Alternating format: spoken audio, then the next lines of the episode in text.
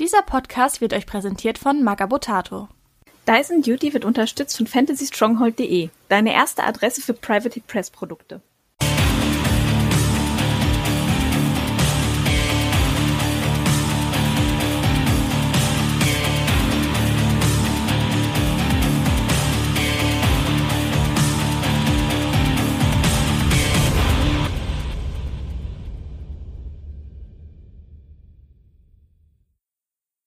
Herzlich willkommen zu einer neuen Folge des Dyson Duty Podcast. Ja, die letzte Folge des Jahres hier im Dezember zum Jahresabschluss. Ich bin wie immer euer Host Candy Trash und habe wieder meine beiden Co-Hosts dabei, der Money. Ja, hi, ich bin der Money und ich bin auch wieder dabei. Schön, dass ihr eingeschaltet habt. Und Victoria K. Timo auch wieder am Start. Aloha, schön euch wieder volllabern zu können. Ja, wir haben nach wie vor das Problem, dass War Machine jetzt in der MK4 Beta steckt und ja, sich da Content, sag ich mal, schnell erschöpft hat. Deswegen haben wir beschlossen, dass wir einfach für uns einen War Machine Jahresrückblick machen werden. Wir werden natürlich dann auch ein bisschen über MK4, das Announcement sprechen, die ersten Spiele und so weiter, die wir jetzt gemacht haben, ein paar Regeln und so. Das ist natürlich Teil des Jahres, da reden wir definitiv auch drüber.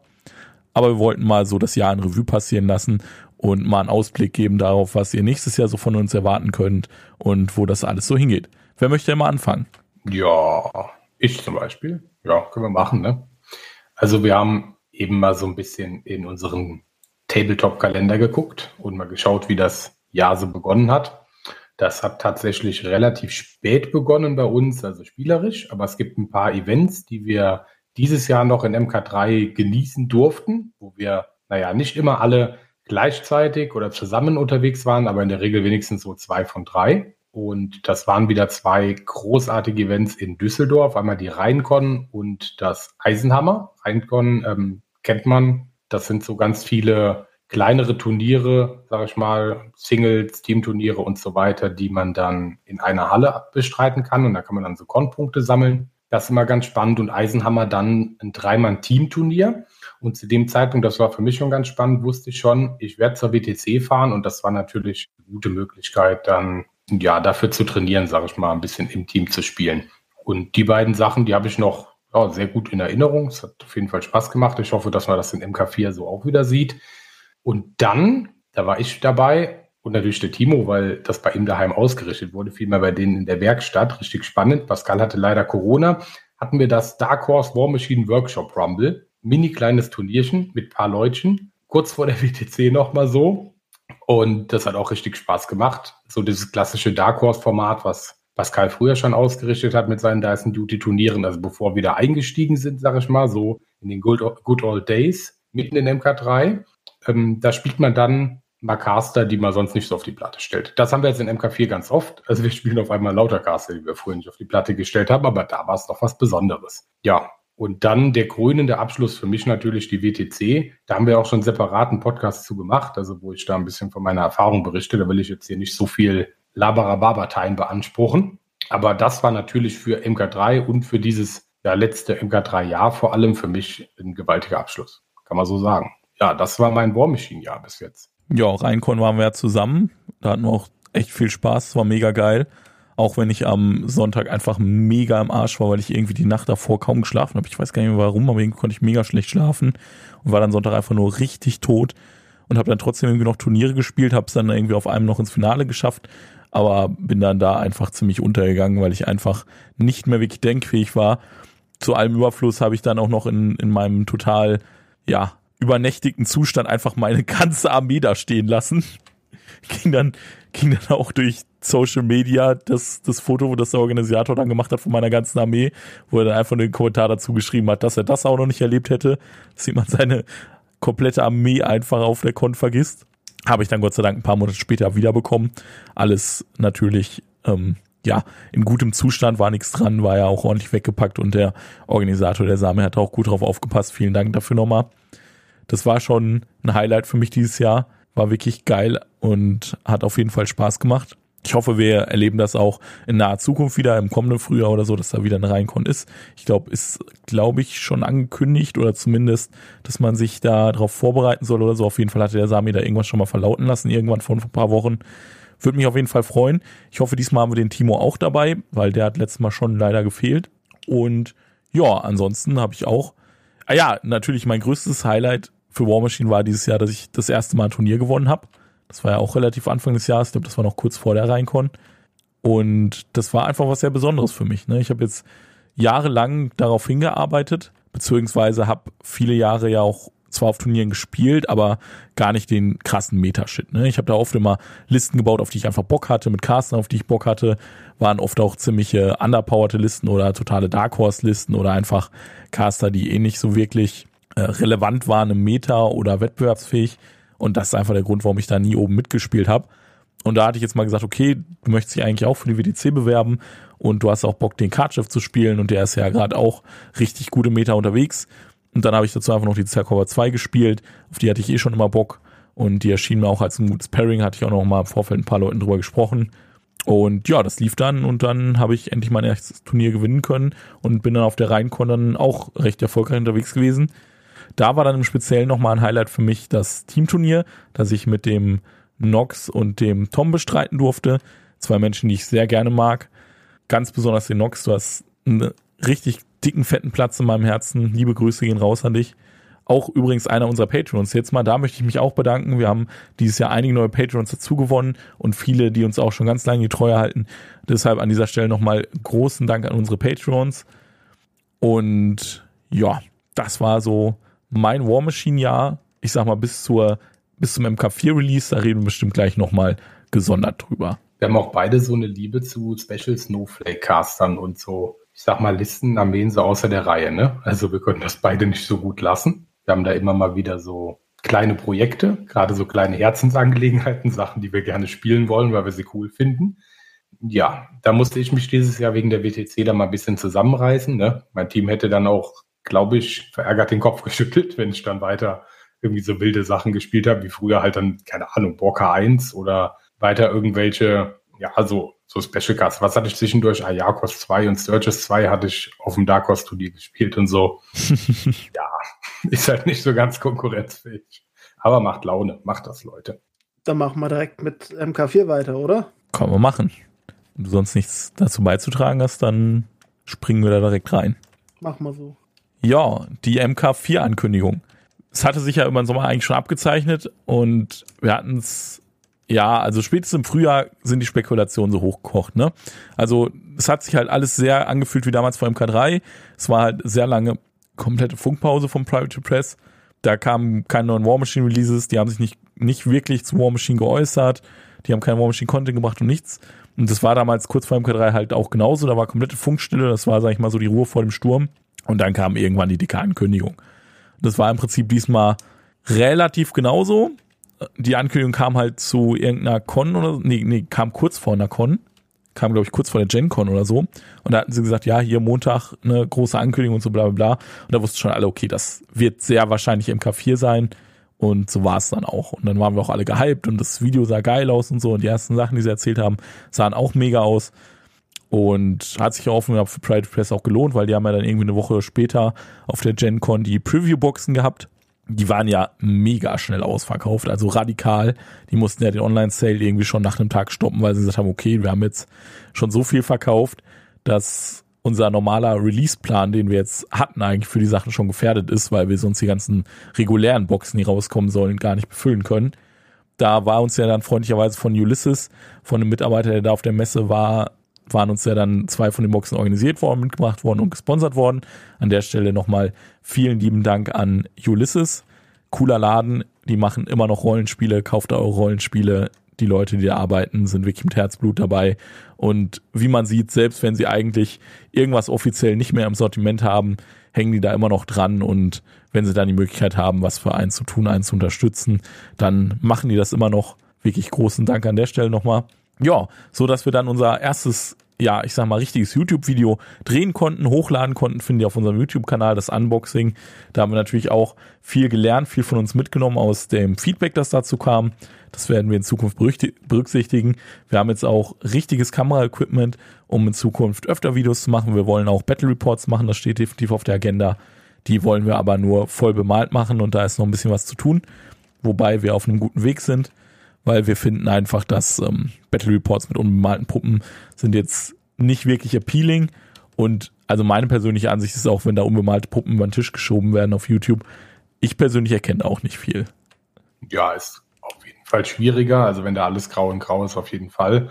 Und davon ab, ja, Tabletop ist ein Hobby, was gut aussehen soll. Ne? Also wir haben diese großartigen Figuren, egal welches System man jetzt mal spielt, weil sie eben gut aussehen. Und da gehört der Hobbyaspekt mit dazu. Und da möchte man ja auch Werbung irgendwie für das Tabletop, was man macht, ähm, produzieren, sag ich mal. Ne? Das soll gut aussehen auf dem Tisch, dass da neue Spieler oder auch Leute, die ja so für begeistert sind, sagen, oh, das sieht gut aus. So kann ich mir das bei mir daheim auch vorstellen. Und das ist ein wünschenswertes Ziel, wünschenswertes Ziel. Und da sehe ich einen als einen Content Creator, sage ich mal, auch in einer gewissen Vorbildfunktion nach außen hin, um das Ganze halt ein bisschen zu repräsentieren. Ne? Also finde ich. Ja, definitiv. Das unterschreibe ich so. Naja, es kommt halt immer darauf an, was man so von seinem Hobby und vom Tabletop so haben will. Und ich persönlich, die anderen beiden wissen das schon, der will halt zocken. Das Malen, ich habe das oft probiert, mit mäßigem Erfolg. Deswegen überlasse ich das fähigeren Leuten. Aber ja, das wollte ich auch, da wollte ich nichts gegen sagen. Also es kommt natürlich darauf an, welchen Aspekt des Hobbys man in den Fokus rückt, was einem persönlich wichtig ist. Aber es sind halt Aspekte, die dazugehören. Sicherlich ist das legitim, mit bemalten Puppen von anderen Leuten zu spielen oder sich seine Puppen bemalen zu lassen. Also dafür gibt es ja auch großartige Bemalservices und ja, manchmal auch Kumpels, die die bemalen. Ne? Ja, man kann ja auch explizit nach bemalten Puppen suchen. Ich meine, du hast ja literally zweimal eine voll bemalte Sammlung aufgekauft. Um Die waren halt voll schon blau, ne? Ja, ja, genau. Einmal in grau und einmal in blau. Um dann auch voll bemalt spielen zu können, was du ja seitdem dann auch immer getan hast. Und ja, wenn man halt selber nicht gut malen kann, also ich finde, spätestens mit Kontrastfarben und so kann eigentlich jeder seine Puppen ein bisschen bunt machen. Sieht eigentlich immer Schon. besser aus. Das, also wenn er halt ausprobiert hat, dann kamen da auch Ergebnisse rum, die vollkommen okay waren. Er will dann mit. Ja, persönliche Entscheidung, wie wir schon gesagt haben. ja, ja, klar. So, und jetzt weiter im Text, ne? Jo, dann erzähl du, du uns doch mal was zum Café-Release, Timo. Naja, ich war ultra gehypt. Die Regeln, die so immer mal wieder rausgekleckert sind, die sind auch ganz anständig bis jetzt gewesen. Das Einzige, was bis jetzt so sich als ähm, Stein des Anstoßes sich herauskristallisiert hat, sind eigentlich die Bewegungsregeln. Aber MK4 Release, naja, von unserer persönlichen Planung wollten wir eigentlich nächstes Wochenende so Promo-Aktionen machen mit äh, komplett bemalten Armeen. Das ist jetzt leider noch nicht möglich. Die Püppchen sind einfach leider noch nicht draußen. Die sind ja noch nicht gedruckt. Ja, eben. Und das war ja eigentlich bis jetzt der äh, Anspruch, den Private Press auch vorgegeben hatte. Ja, das stimmt. Also es hieß eigentlich Ende, ich glaube Ende Oktober sollten eigentlich schon die Sygna und Orgos Boxen kommen und die Cador Box kurz drauf. Naja, und jetzt haben wir Anfang, wenn ihr das hier hört, schon Mitte Dezember und ja, es ist klar, dass die wohl dieses Jahr gar nicht mehr kommen. Weil also vor ein paar Wochen haben sie gesagt, ja, also wir sind jetzt fast mit den Sygna Army Boxen fertig und können dann hoffentlich nächste Woche mit den Orgos Army Boxen anfangen. Und da muss ich leider auch mal ganz ehrlich sagen, dachten wir so, what the freaking fuck, ihr habt doch nicht mit den Orgos Army Boxen angefangen. Ja, mal gucken. Also ich rechne nicht damit, dass wir Puppen in der Hand haben, bevor die Beta offiziell beendet ist und das fertige Spiel dann released ist, also im Februar. Und dann, denke ich, werden wir dazu auch was machen. Wir haben jetzt auch schon mit unserem Sponsor drüber gesprochen, vom Fantasy Stronger mit dem Dirk und haben da haben gesagt, gut, also das macht nicht vor Februar Sinn, damit irgendwas zu planen. Vor allem möchten wir dann eben den Kram auch voll bemalt haben. Und das ist uns da einfach wichtig, wenn man da so eine Promo-Aktion macht. Deshalb denke ich, wird da realistisch vor März, April nichts passieren. Also haben wir ja nicht mehr ganz ein halbes Jahr. Wenn ihr das hier hört, auch da noch etwas über vier Monate und dann wird es da sicher auch mehr zugeben. Wir bleiben natürlich dran. Wir haben natürlich schon erste MK4-Spiele gemacht. Manni ein paar mehr als ich. Und ich habe die hauptsächlich mit den Grümkin gemacht. Ich will mich da jetzt auch hauptsächlich auf Grümkin konzentrieren für MK4, habe ich mir schon vorgenommen. Ein bisschen halt dann noch Orgos, weil die habe ich jetzt halt. Und nächstes Jahr im Sommer sollen ja dann die ersten Hordes-Armeen erscheinen mit das haben, glaube ich, sehr viele überlesen, beziehungsweise alle. Da wurde noch gar nicht drüber gesprochen. Wir haben da, glaube ich, auch noch gar nicht drüber gesprochen. Das ist nämlich ein ganz kleiner Satz, der irgendwo versteckt ist im Regelbuch mit auswählbaren Anime-Free Warbies. Genau, das äh, haben wir noch gar nicht thematisiert und ich glaube, das wird sehr cool werden.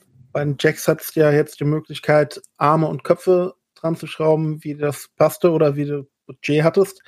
Aber bei den Warbies dann, da hat das natürlich nochmal einen ganz anderen Impact, weil ein Warlock damit noch äh, Schweinereien anstellen kann. Ja, und du bist vor allem nicht mehr darauf angewiesen, irgendeinen Warbeast mitzunehmen. Ja, Blicke auf dich, Gorax, um irgendeinen Animus dabei zu haben, den du halt gerne haben willst, obwohl das Warbeast halt eigentlich eher so gruselig ist. Damit meine ich jetzt nicht den gruseligen Gesichtsausdruck von Gorax, sondern von den Spielwerten her. Der ist sehr gruselig. Das, ich habe immer noch eine Albträume davon.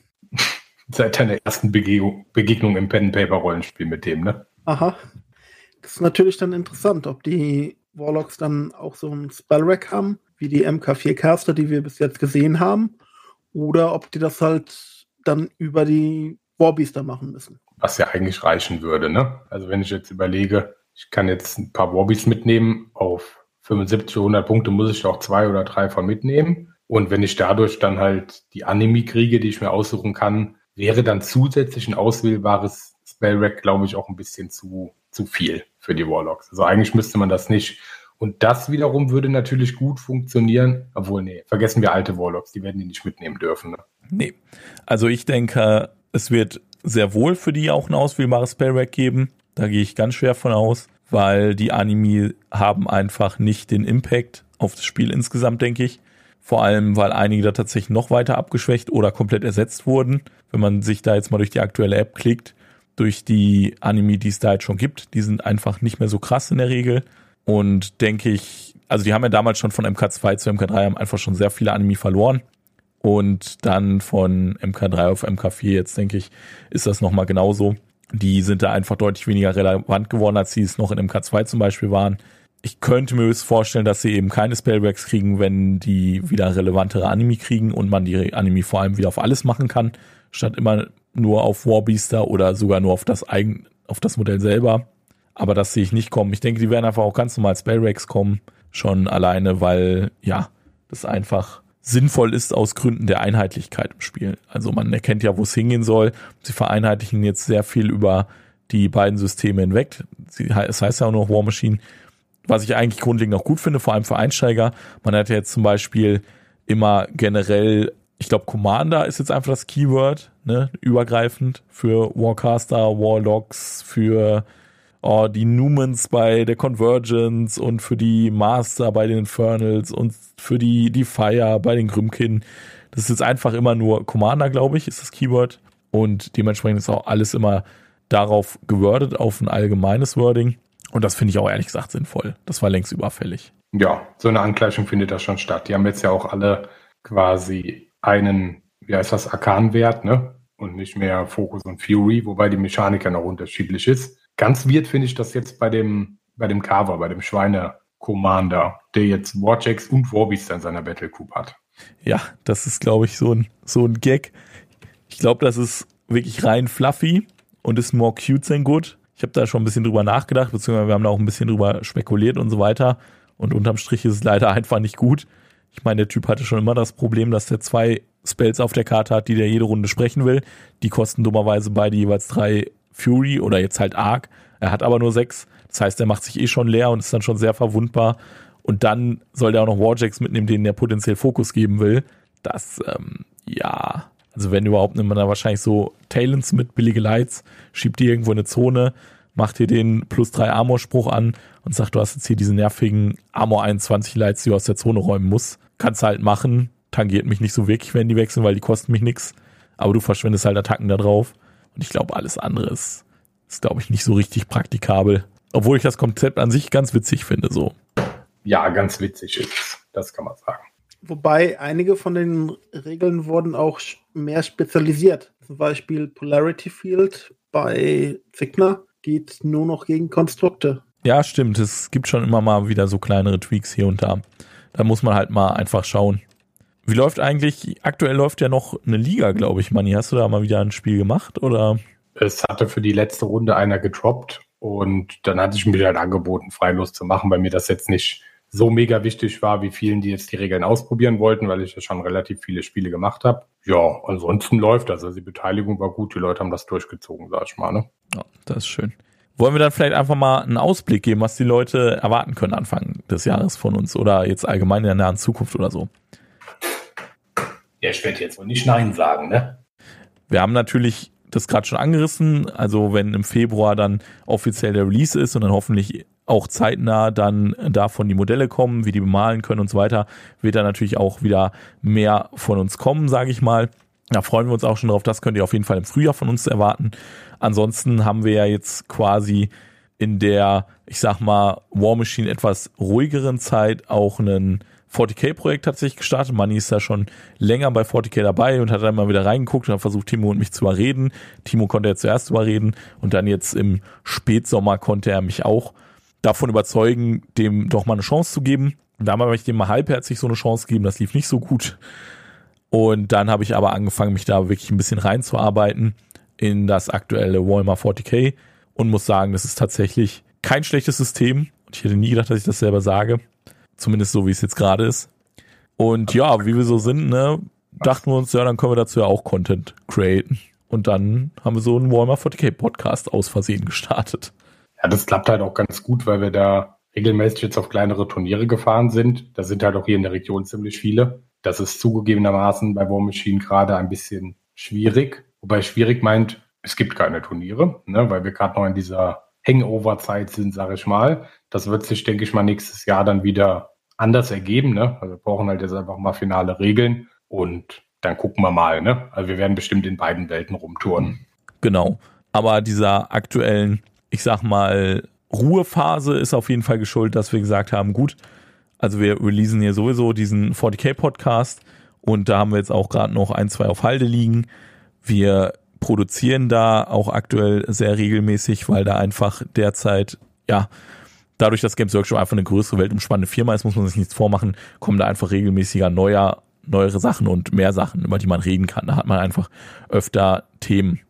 Und deswegen haben wir auch beschlossen, dass wir zumindest jetzt in dieser aktuellen Ruhephase von War Machine dann am 20. auf unserem Sendeplatz von Magabotato halt entweder ein Region, also einen normalen Dyson Duty Podcast halt mit War Machine Themenschwerpunkt veröffentlichen oder halt eben unseren neuen Warhammer 40k Podcast Exploding Six. Der wird dann alternativ auf dem Sendeplatz veröffentlicht bei Magabotato am 20. immer. Genau, und ich bin schon sehr aufgeregt und möchte Leute mit meinen Knights einstampfen. Ach, jetzt doch Knights. Ach, mal so, mal so. Entweder die Black Templars, das sind ja auch nur Knights in Schwarz.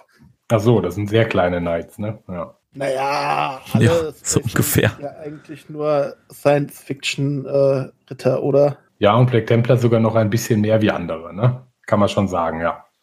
Da ist was dran, ja. Gut, das war's dann eigentlich auch schon soweit von uns. Wir hoffen, ihr bleibt uns gewogen. Schaut doch mal in unseren anderen Podcast rein, Exploding Six zu finden auf YouTube oder wenn ihr das hört, wahrscheinlich auch schon die ersten ein, zwei Folgen auf magabotato.de wie gewohnt. An dieser Stelle nochmal zum Abschluss ein großes Dankeschön an unsere Patreons und an die Jungs von Magabotato sowie unseren Sponsor fantasystronghold.de. Das sind die Leute, denen wir hier verdanken, dass wir diese Projekte so fortführen können und dass wir die auch, ja, sage ich mal, der breiten Masse zugänglich machen können. Und an der Stelle muss ich auch nochmal vorheben, dass die ganze Schneiderei und so weiter alles unser guter Candy Trash macht. Ich und Money labern eigentlich nur hier mit rein. Das stimmt allerdings. Pascal, danke dafür. Och, süß. Dankeschön. Das bedeutet mir viel. bevor Mach das jetzt bis zum nächsten Mal. Bevor das jetzt hier zu kuschelig wird, bleibt uns gewogen. Bis zum nächsten Mal. Ciao. Bye bye.